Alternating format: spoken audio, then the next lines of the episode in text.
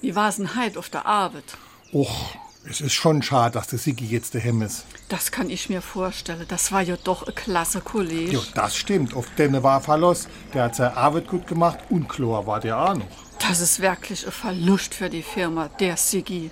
Allerdings, es gibt andere, da muss die Lücke erst mal finden, die die hinterlassen, wenn sie ihr Job an der Nagel hängen. SR3. Warum wir so reden. Wie man schwätze.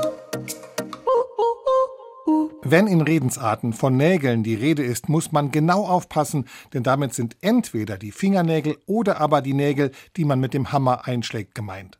Manchmal liegt die Entstehung der Redewendung schon so weit zurück, dass man gar nicht mehr weiß, welcher Nagel denn hier Pate stand.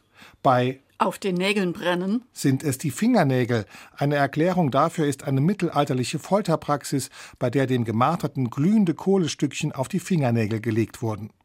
Der Nagel, an den man etwas hängt, hing wohl früher in der Nähstube eines Schneiders. War ein Kleidungsstück noch nicht fertiggestellt, wurde es am Feierabend an den besagten Nagel gehängt. Die fertige Ware landete dagegen auf einem Bügel. Heutzutage werden vorzugsweise Berufe oder Berufungen an den Nagel gehängt. Sogar Fußpfleger können ihren Job an den Nagel hängen. Die Frage ist nur, an welchen? SR3.